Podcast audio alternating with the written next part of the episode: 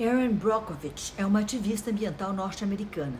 A história da batalha dela contra a empresa PGE se popularizou a partir de um filme estrelado pela Julia Roberts. Erin Brockovich nasceu em 1960, sem instrução formal, sem curso superior e ainda por cima mãe solteira de três filhos. Ela trabalhava como arquivista em um escritório de advocacia. Quando ela entrou em contato com os documentos de um processo contra a PGE, né?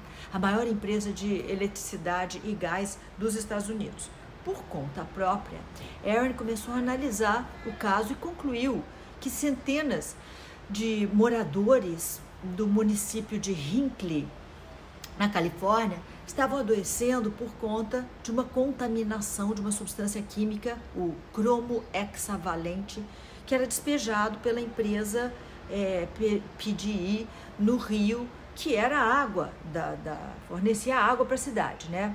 Mesmo sem ter uma formação em direito, Aaron Brockovich liderou uma das maiores ações da história dos Estados Unidos, conseguindo que 600 moradores de Hinckley é, tomassem parte no processo em que eles foram representados pelo escritório de advocacia onde a Aaron trabalhava.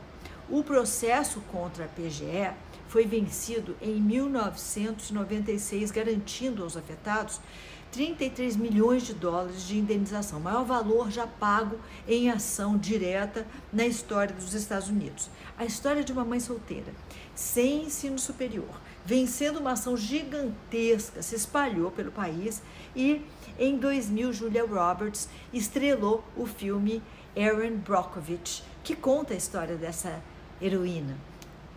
Julia Roberts conquistou um Oscar de melhor atriz é, pelo papel e se você não viu, veja, porque vale muito assistir.